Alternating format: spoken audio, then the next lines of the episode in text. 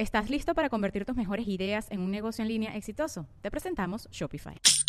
Tal vez no lo sabías, pero nuestro podcast More Than Mamis es un negocio. Y lo comenzamos, por supuesto, para desahogarnos y hablar sobre la maternidad, no para convertirnos en expertas de ventas y del e-commerce. Así que sí, necesitábamos ayuda para vender nuestro merch y poner en marcha nuestra tienda. Por eso estamos tan contentas de usar Shopify. Regístrate con tan solo un dólar por mes en shopify.com barra sonoro, todo en minúsculas. Ve a shopify.com barra sonoro para llevar tu negocio al siguiente nivel. Shopify.com barra sonoro.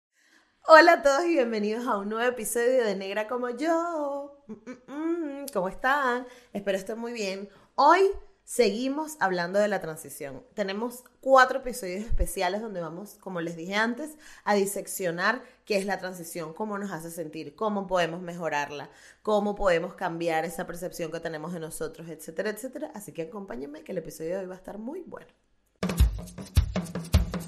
Démosle la bienvenida a la diversidad. Escuchemos las voces de los afrolatinos por el mundo y soltemos esas conductas nocivas que nos limitan como sociedad. Soy Gisette Rosas y esto es Negra como yo, el podcast. El episodio de hoy, nuevamente seguimos hablando de la transición, pero hoy vamos a conocer las transiciones más jodidas que a nuestra percepción o a la de todo el equipo de Negra como yo nos ha parecido como, Dios mío, ¿cómo pudiste pasar por esto? Porque además son circunstancias y situaciones muy, muy, muy difíciles. Yo me acuerdo que cuando yo estaba haciendo la transición, em, hay algo que a mí siempre me ha causado curiosidad a través del viaje del pelo y de las cosas que he podido entender, y es que siento que la relación, que hay una relación directa a cómo te peinaban de niña, a cómo tratas tu cabello o cómo lo manejabas de grande. Me refiero a cosas como que si tú eras una niña y tenías una tía, no mamá, la persona que te peinara, diciéndote todo el rato, es que este pelo, es que qué bola, es que qué horrible, obviamente tú vas a crecer con una, con una relación negativa y nociva respecto a tu pelo y a peinarte. O sea, el hecho de peinarte, el hecho de tener que hacerte una trenza, de tener que hacerte un peinado. Y para mí, Em, afortunadamente fue algo muy bonito. O sea, mi mamá nunca me habló negativamente de mi pelo. Mi mamá era como que, bueno, este es el pelo que te tocó. Cuando ya después de grande, que, o sea, mi mamá, recuerdo bien, que cuando yo estaba pequeña, ella usaba trenzas. Y yo no sé en qué momento de su vida se le olvidó, y eso es algo que le debería preguntar, pero como que se le olvidó lo de, lo de las trenzas y que ella usaba su pelo natural y empezó a deslizarse.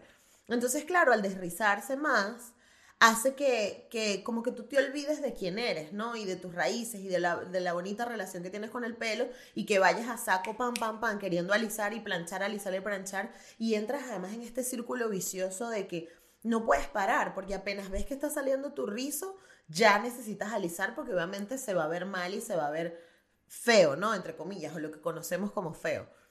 Y yo recuerdo que cuando yo estaba pequeña, mi mamá me peinaba los domingos. ¿Se acuerdan que yo les dije que yo estudiaba en un colegio católico y mi, mamá tuvo que pedir permiso para poderme peinar? Pero esos peinados, cuando mi mamá me los hacía, claro, me desenredaba, peleaba, pero como que no me hablaba negativamente. Entonces, de hecho, para mí el hecho de hacerme trenzas era como perfecto, no me tengo que peinar. Entonces, siempre abogué por las trenzas. Y mi transición la hice mucho, mucho, mucho con trenzas. Y para mí trenzarme ya es algo que me sale como natural. Y además es muy loco porque solo lo sé hacer conmigo. Y alguien que sea como que muy de confianza que lo voy a trenzar y que sabe que va a quedar mal. Pero yo hacerte unas trenzas de estas que se conforma de corazón y vaina y con el peine, o sea, no tengo ni idea. Pero para mí trenzarme era algo que estaba bien, que nunca hubo ningún problema. Y me doy cuenta, o a lo largo de este tiempo, haciendo negra como yo, me he dado cuenta que hay muchas mujeres que les cuesta muchísimo algo que para mí es básico, que es trenzarse. Cuando tienes el cabello afro cuando tienes el cabello el rulo, trenzarte es como que algo que te sale natural porque es que es la forma de resolver o de peinarte que, que, que, se da naturalmente, no sé, es una conexión para mí como ancestral. Y que haya mujeres con pelo afro que no sepan trenzarse, antes me rompía la cabeza y ahora suelo hacer la pregunta tipo de psicólogo, pero era, ¿quién te peinaba? ¿Cómo te peinabas? ¿Cómo era cuando te peinabas cuando estabas chiquita? Y la mayoría de los casos la gente dice, no, es que para mí peinarme era horrible. ¿Sabes? Era como... Y, y, Roxy lo comentó en su entrevista y lo pudimos ver en su episodio y en el episodio anterior que hablamos de su transición capilar. lo contó, o sea, ella la llevaban para casa a otra señora, era como algo súper conflictivo. En mi caso, peinarme era como, bueno, es lo que me toca y está bien, y así voy a estar peinada toda la semana, como que no había, no era que era lo máximo, pero no era algo malo, feo, como que no me gustara. Y durante mi transición capilar, como que no fue tan difícil. Para mí me gustaría poner en perspectiva cómo fue la realidad de, de los invitados que han estado aquí en Negra como yo, porque además es un tema muy interesante y, creo que es como que la columna vertebral de este proyecto y que se dio a raíz de eso, a raíz de mi transición. Entonces es un tema que a todo el mundo le llama la atención y del que pudiéramos estar hablando horas porque todo el mundo tiene una experiencia distinta. Por eso decidimos además hacer cuatro episodios. Pero a lo que iba es que ahora los dejo con la parte, un pedacito de la entrevista de Daira Lambis, que además no tiene video, porque esto es una anécdota, fun fact, cuando yo contacté a Daira Lambis, que ella fue el episodio 7, yo me acuerdo, y siempre le digo que ella es la madrina de negra como yo, porque fue la primera persona como famosa que dijo, ay, yo, yo estoy en tu podcast y siempre se lo digo. Eh, eh, cuando yo contacté con ella, ella dijo, ah, bueno, esto es un podcast, esto sale en audio y no me van a ver. Yo sí había comentado como que, mira, sale en YouTube, no sé qué, pero bueno, entre se traspapeló, no sé, y ella venía a hacer ejercicio y estaba toda mamarracha. Y cuando vio la entrevista me dijo, no, dice, yo no quiero salir en video así. Y le entiendo perfectamente. Y de hecho, cuando ella llegó y nos conectamos, le dije, ¿pero vas a grabar así? Ella, sí, sí, sí. Pero bueno, ya sabemos cómo es Daira. y le mando un abrazo desde aquí. Pero su entrevista no tiene video porque ella justamente me pidió como que, que lo quitara. Luego en la segunda oportunidad, sí, ya grabamos con video y está súper bien. Pero en esta primera entrevista que tuve con ella, ella me contó cómo fue su transición, cómo dejó crecer su cabello natural y cómo fue ese proceso que para ella fue bien particular. Vamos a escucharlo. Quería saber cómo fue tu primer encuentro con Natural Hair. O sea, cuando dijiste, epa, esto existe, que yo puedo de verdad tener mi cabello natural. O sea, ¿cómo fue? Mira, eso fue un proceso personal. No, no me influyó nadie, no vi a nadie que dijera, ay. Pero estabas en los medios. Pues, sí, pero en mi caso surgió, ya yo estaba un poco harta de verme el pelo chamuscado. Claro. Pero bueno, no me quedaba como otra, seguía chamuscándomelo. Todo surgió, o sea, como el primer paso de conciencia fue con el embarazo. Ok. Mi embarazo fue como un despertar de conciencia. Claro. A nivel de, varios aspectos internos. Pero Previo a eso, ya yo había tenido mi, mi, mi último desriz, que me chamuscó el pelo horroroso. Recuerdo que se llamaba Yuko. Una cosa espantosa que me dejó el pelo como que si lo tuve, o sea, a mí me daba lástima tocármelo. Y de ahí no fui más a la peluquería, me lo secaba yo en mi casa, porque yo sabía que te, iba a tener un poquito de más cuidado para alisarlo, porque me lo dejaron como cuando le pones un fósforo. Sí. Era así como que se encogía, así que... Uh, horrible. Y entonces era el pelo así como te digo que creció sin luz, sin agua.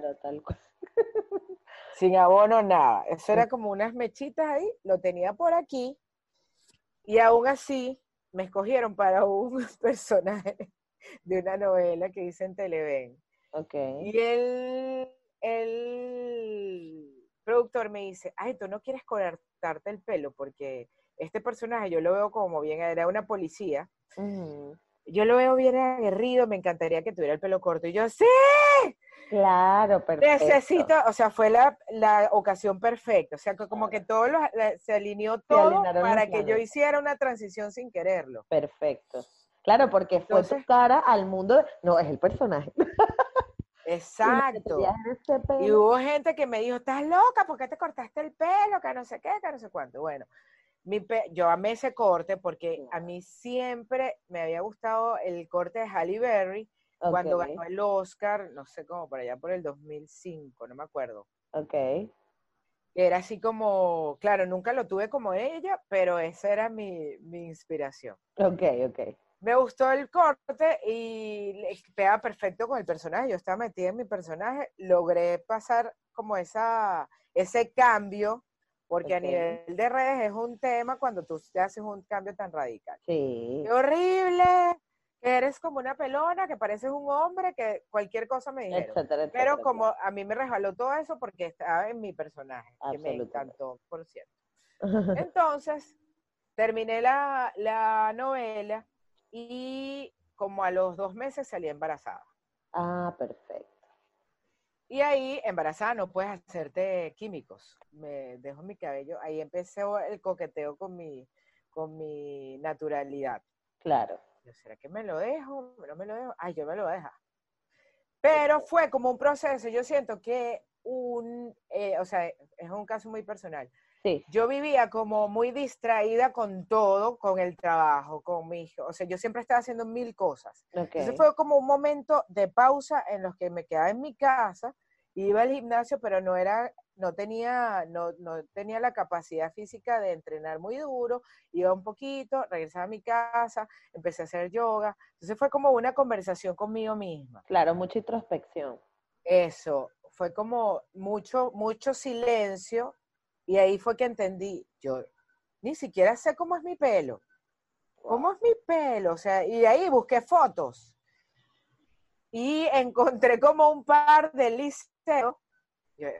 bonito, vale.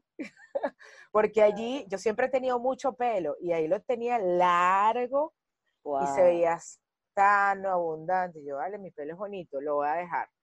Esa decisión tienes que tenerla muy fuerte muy, muy, muy agarrada de tu, de tu corazón y de tu, de tu conciencia, porque si no te la tumba, el primero que te ve con los dos chichitas que te empiezan a crecer. Te empiezan a crecer. Mi mejor amigo, uno de mis mejores amigos me decía, Daira, ¿qué es esto? ¿Qué es eso? Parece una cachifa. Ay, y además que menos, o sea, yo porque lo amo. Claro. Y yo afortunadamente tengo autoestima alta, porque si no, cualquiera lo lanzan por un barranco. Como una gente que está, eh, o sea, con las hormonas a mí la embarazada parece una cachita. Ah, y estás embarazada en ese momento. Sí, ya ahí estaba, eh, ya con mi barriguita, no sé qué, y eso, yo cuando quedé embarazada me lo seguía desrizando. Exacto. Llegó un momento que no me lo podía desrizar y lo que hice fue dejármelo natural. Ese natural era feísimo porque entonces era chichita aquí, mis risitos acá, y aquí como una carne mechada. Claro, exacto. Sí, sí, totalmente. O sea, en la parte superior, en el cintillo, vamos a ser más descriptiva para el podcast. Exacto. En la parte superior del cintillo era como una carne mechada que no se entendía qué era. Exacto. Y de verdad no era nada bonito. Pero había que pasar por ahí. Exacto. Porque si no era entrar en el círculo de desrizar ay, no, entonces me lo voy a dejar más adelante. No hay más adelante porque ya con el derriz te lo dañaste. Me volví una experta en coquetearme la cabeza porque el pelo estaba muy cortito. Claro. Y este, empecé a usar mousse, que hoy en día ya no lo uso. No. Porque, porque tiene alcohol. Este, también me, me costó muchísimo cambiarme de productos eh, me costó mucho cambiar ese paradigma del tema de los productos limpios, de, usar productos sin químicos fuertes. O sea, yo duré como dos años usando mousse. Ok. Y también le doy gracias a Dios o gracias a mi pelo porque aguantó toda esa pela, porque era mousse con difusor. Y creció. Me parece alucinante que una personalidad como Daira haya tenido que pasar por esta situación y la idea de hablar de estos temas y de visibilizar estas, estas problemáticas es que no se repitan con las generaciones futuras y que podamos tener unas generaciones próximas de, personas sanas mentalmente con respecto además a su estética y cómo se ven. Em, y más, además, viviendo en la televisión, o sea, estando en la televisión, que uno diría, wow, esta mujer debe tener los peluqueros más increíbles y debe tener, y resulta que, bueno, que pasó por lo que pasó. Em, pero qué maravilla que ahora Daira disfruta de un pelo espectacular y bueno, eh, es maravilloso. Em, eso me recuerda que cuando, cuando muchas personas están haciendo la transición, se tienen que casar con su peluquero y se tienen que casar con las cremas que se ponen. Y eso, de cierta forma, yo digo que nuestros ancestros y ancestras por tantos años lucharon para liberarnos a nivel estético, a nivel económico, a nivel social, de muchas cosas y nosotros mismos solo por cumplir un canon de belleza y solo por cumplir con una tradición de el pelo tiene que ser de tal forma dos puntos, rompimos eso y nos volvimos esclavos, esclavos a conciencia del desriz, esclavos de, de, la peluquería, esclavos de, de todo eso, además ni hablar del gasto económico que implica. Muchas de las cosas de las que, de las que se hablan y hablan muchos activistas del pelo afro, es que no solo tenemos una desventaja social, socioeconómica importante que ya traemos de, desde nuestros antepasados, sino que además tenemos un gasto extra que no tiene una persona blanco mestiza o que no la tiene una persona con el pelo liso, que es pagarte la peluquería y que de verdad es un gasto importante. ¿Estás listo para convertir tus mejores ideas en un negocio en línea exitoso? Te presentamos Shopify. Tal vez no lo sabías, pero nuestro podcast More Than Mamis es un negocio y lo empezamos por supuesto para desahogarnos y hablar sobre la maternidad, no para convertirnos en expertas de ventas y del e-commerce. Así que sí, necesitábamos ayuda para vender nuestro merch y poner en marcha nuestra tienda. ¿Y cómo suena con Shopify? Llegó otra venta. Shopify es la plataforma de comercio que está revolucionando millones de negocios en todo el mundo. Ya seas un emprendedor desde tu casa o desde donde sea, Shopify es la única herramienta que necesitas para iniciar, administrar y hacer crecer tu negocio sin dificultades. Con Shopify puedo gestionar pedidos, envíos y pagos desde cualquier lugar, brindándote toda la información y estadísticas de tus ventas al detalle. Regístrate para un periodo de prueba con tan solo un dólar al mes en shopify.com barra sonoro, todo en minúsculas Ve a shopify.com barra sonoro para llevar tu negocio al siguiente nivel. Shopify.com barra sonoro. Que además la cesta básica, eh, eh, eh o sea, de, de, las casas afro, de las personas que se alisan el pelo, pues tiene que incluir el presupuesto para alisarse el pelo. Y entonces mucho pasa mucho de que las mujeres aprenden ellas mismas a hacerse los tratamientos y a, y a cuidarse el pelo. ¿Por qué? Porque cuesta muchísimo. Y eso me conecta perfecto con el siguiente testimonio y la siguiente transición más jodida, que para mí es de las más alucinantes, que fue la de Jexi. Jexi es una activista por el pelo afro rizado también, compañera además de Esencia Rizada, quien quiero mucho y le mando un abrazo y siempre nos picamos torta públicamente. Eh, y con Jexi, em, en su entrevista, pues ya nos contó una transición bastante, bastante densa. Así que las dejo con ella, disfrútenla y luego seguimos con más de este episodio. ¿En qué momento decides hacer tu transición capilar? Yo me enteré de esto en el 2016, a finales, que fui a Bilbao, conocí a una amiga venezolana con el cabello rizado y yo cuando la vi yo dije, pero qué bello ese pelo porque toda la vida me ha gustado ese pelo y yo digo, pero porque yo no tengo el pelo así y yo lo tengo malo. Eh, y ella apenas me vio que mi pelo liso está así todo explotadito. Queda así como unas patitas para echar para ahí. Allá hace frío. Entonces ella me dice, pero ¿por qué tú no te dejas de alisar? Y yo le dije, pero ¿por qué yo voy a hacer eso si mi pelo es malo? El mío no es como el tuyo. Y ella me dice que sí lo es eh, tú sabes la transición capilar y yo, no, ¿qué, me estás diciendo? Me empezó a mostrar fotos porque ya había pasado por lo mismo y yo sí me quedé bastante sorprendida. Cuando regreso a Zaragoza empiezo a buscar mucha información sobre eso y yo dije, joder, yo tengo que hacer esto, pero tenía miedo. Porque yo dije, ajá, como yo me voy a ver con el cabello rizado, que mi pelo no es así, mi pelo es malo, los productos, la cosa, yo no tengo plata, no tengo... Y dije, ¿sabes qué? No, yo no lo voy a hacer todavía, pero sí hice un intento de hacerme rizos con la plancha y un lápiz para saber cómo me quedaba el cabello. Ah, ¿en serio? En un casting que tuve, entonces yo dije, bueno, vamos a cambiar un poquito. Fue un desastre, el pelo se me, quedó, se me quemó bastante, pero hice mi intento para saber cómo yo me iba a ver y me gustó. Y yo dije, en, en cualquier momento voy a comenzar la transición.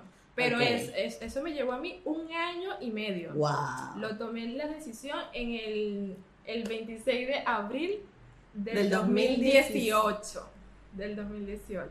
¿18? Sí, en el 2018. El 21, pero en el 21. Pensé que había sido en 2017. No, no o sea, tú te enteraste en 2016, pasaste un año pensándotelo. Y alisando y quemando el Ajá, y dándole plancha ese pelo. Y luego en 2018 dijiste, ya, me cansé, vámonos para allá. Vamos a hacerlo, ya estaba trabajando porque yo también dije, cuando yo vaya a comenzar la transición, yo quiero mi trabajo para yo no pedirle plata a nadie. Y yo, si yo quiero comprarme esto, me lo compro y ya está. Ok. Ya yo tenía un trabajo y un buen día me levanté y dije, hasta hoy llegué, ya yo tenía cuatro meses de haberme alisado el cabello, ya bueno, fino. Vamos. Me fui a comprar mis productos. ¿Y cómo te alisabas el pelo aquí? ¿Con queratina? ¿Con qué? Con cirugía capilar que me la traían de Venezuela. Chama.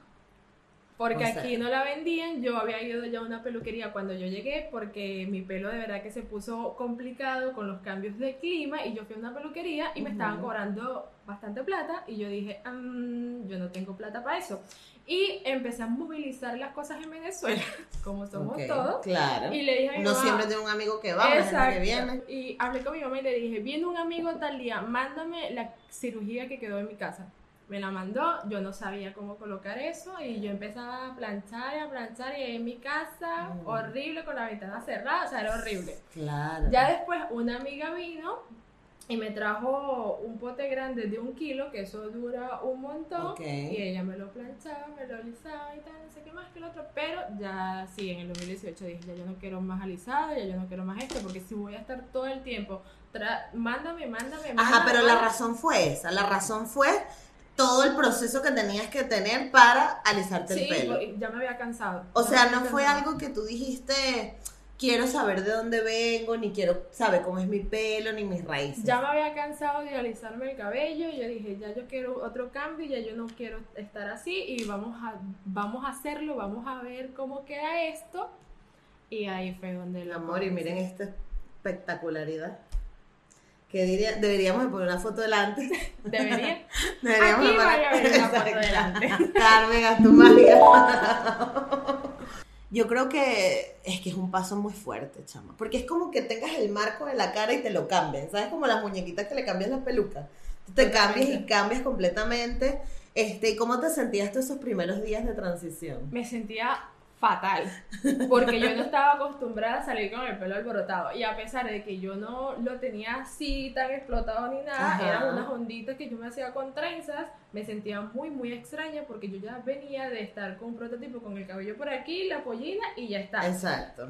Y me tocó salir un día y yo dije, ajá, y ahora cómo salgo, yo me siento fea, me, o sea, no, y lo que hice fue colocarme un turbante, un turbante para verme más segura.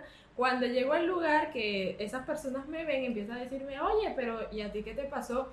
Me dijeron hasta el nombre de, de una canción, que ahorita no me acuerdo el nombre. Ok. Y yo decía, pero ¿por qué ustedes a mí me dicen así?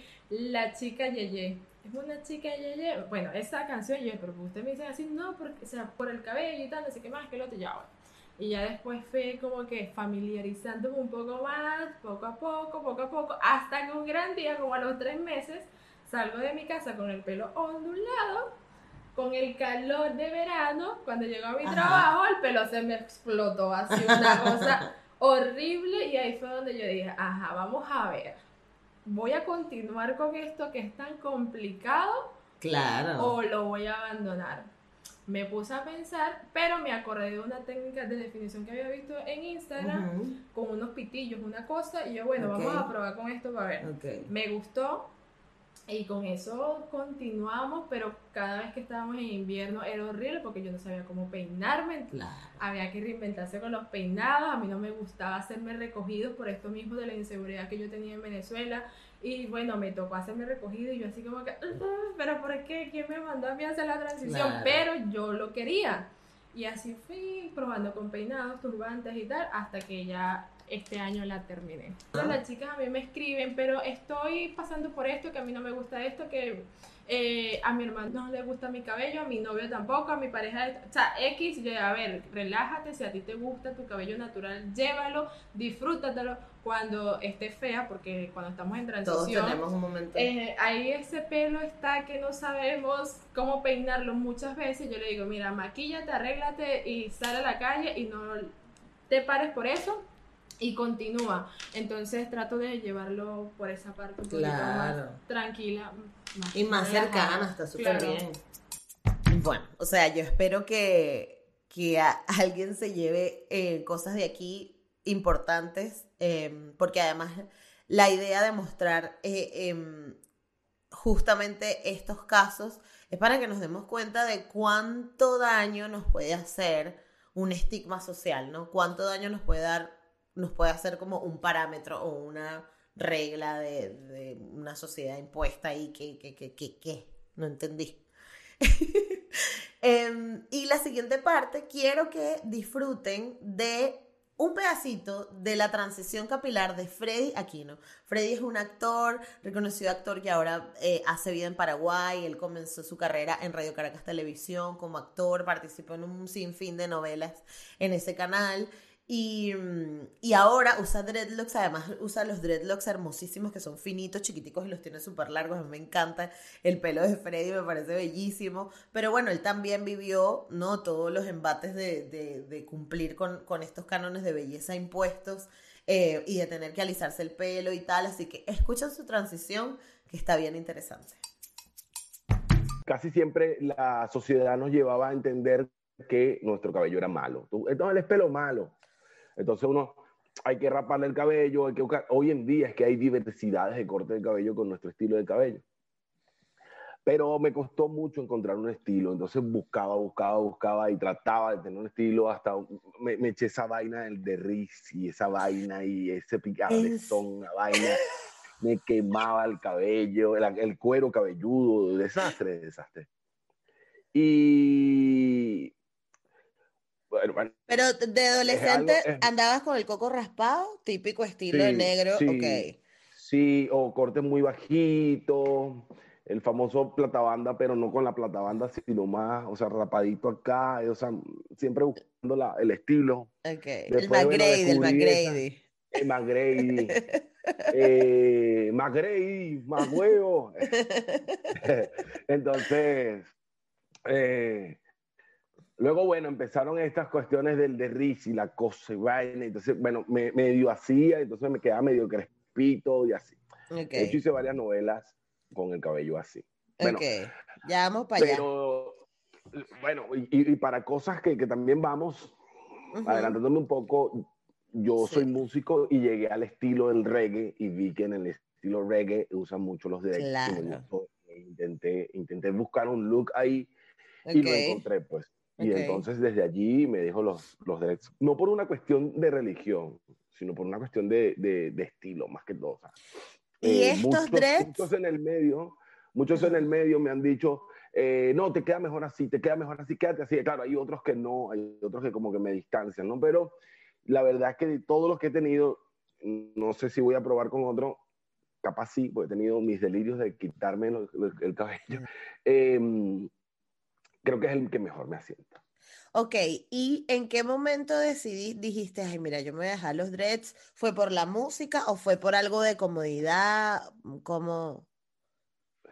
Como te digo, fue una cuestión más de estilos, porque, o sea, empecé a hacer reggae. O sea, porque querías ser consecuente con la música que estabas vendiendo, puede ser. Exacto, exacto, pues entonces estaba, estaba, bueno, negro, bien, músico, ajá, pero estoy vendiendo reggae y tengo un corte moderno y... Mm, claro. No sé. Como que no pega mucho, déjame hacerme los dreads. pero los tuyos. a mucha gente le gustó y bueno. Los, pero los tuyos son bellos porque son de los chiquitos. Se llaman Lock en realidad. Ah, y es un estilo que ah, en principio lo usaban las mujeres en Jamaica y después los hombres comenzaron a adoptarlo porque era más estético. Claro, pero es que es bello. O sea, yo estoy loca por dejarme los dreads, pero el tema es que el mantenimiento es muy heavy metal porque a mí me gustaría tenerlos bien tejiditos y es un beta, pues. Claro. Entonces, ¿cómo haces tú para cuidártelos ya tú mismo? Pero vas por una peluquería o te lo haces tú. No, mira, si estuviese en Nueva York, sí iría a una peluquería especialmente para dreads. Pero acá tengo la bendición de que mi mamá aprendió y entonces ella me hace el mantenimiento. ¡Qué brutal! Es muy loco cuando cuando, a ver, uno está en este proceso de desaprender, ¿no? Y de, y de tener que eh, quitarse todo lo, binario, lo no binario. Yo estoy en ese proceso y a veces se me dificulta, a veces mi propia mente mm, heteropatriarcal habla, ¿no? Y sale y dice, no, pero si esto es de hombre, esto es de niña, esto es de mujer, esto no sé qué, ¿no? Y tenemos que, es un proceso de verdad bien difícil porque hay que construir todo lo que hasta ahora sabemos, ¿no? Y son 32 años de, de dale, dale, dale pero que un hombre tenga que vivir, que además la solución siempre para los, para los hombres cis ha sido ráspate el coco y ya, ¿sabes? Y pasas años raspándote el coco. Que eso también es como súper importante a la hora de, hablar de toda esta transición y por eso lo, trajimos aquí porque habrá muchos hombres que se sientan relacionados con, con sus experiencias. Y es que no solo los hombres son víctimas de un machismo estructural que está ahí y que ellos tienen que aprender a romper y que es una cosa, que es un aprendizaje del día a día, sino que estéticamente también se cuestionan y uno creería que no, no, uno diría, ay, bueno, tú te puedes raspar el coco, pero, pero son situaciones en las que te ves que tienes que, que remover cosas de ti mismo. Obviamente yo creo que no sería la misma experiencia de una mujer cis eh, o, de una mujer, eh, pero sí es verdad que también, también se les dificulta y en el caso de Freddy, pues además trabajando en un medio de comunicación, eh, siendo como una figura pública y teniendo que cumplir todo el tiempo con, con, un parámetro estético bien definido y bien estructurado que no se parecía a quien él es realmente en su identidad. Y yo creo que esta es de las cosas más importantes que te deja la transición, que tú aprendes a entender quién eres de verdad. O sea, tú aprendes y empieza y te cae la ficha de que es que yo soy esto, o sea, mi pelo es así y se ve así y por mucho que intente quitar, poner, subir, bajar, va a seguir saliendo así porque mi genética, quién soy, mi identidad, mi cultura me, me hicieron así. Eh, y es, es, muy interesante cuando empiezas a bloquear todo esto y cuando te empiezas a dar cuenta de que, de que wow, o sea, son, son, hay, tenemos que aprender muchísimo, gente, o sea, hay que aprender mucho. Espero que hayan disfrutado de este episodio tanto como yo. De verdad que ha sido muy loco tener que escuchar todos estos testimonios estas transiciones tan duras. Eh, pero bueno, que nos llevemos un aprendizaje, eh, que esa es la idea de este podcast, que vayamos aprendiendo y construyendo juntos, eh, que es más chévere que hacerlo solito. Y que recuerden que estoy en todas partes como Negra como yo, en Twitter, en Facebook, en Instagram, que tenemos un Patreon donde puedes apoyar este proyecto si te gusta. recuerda que dándole like, compartiendo, eh, comentando, haces que pues estos programas y todo este conocimiento se replique y se multiplique. Así que si te interesa hacerlo, puedes apoyar o monetariamente en Patreon o gratuitamente en todas las redes sociales compartiéndolo arroba negra como yo, estoy ahí. Muchas gracias por acompañarme en un episodio y nos vemos la semana que viene.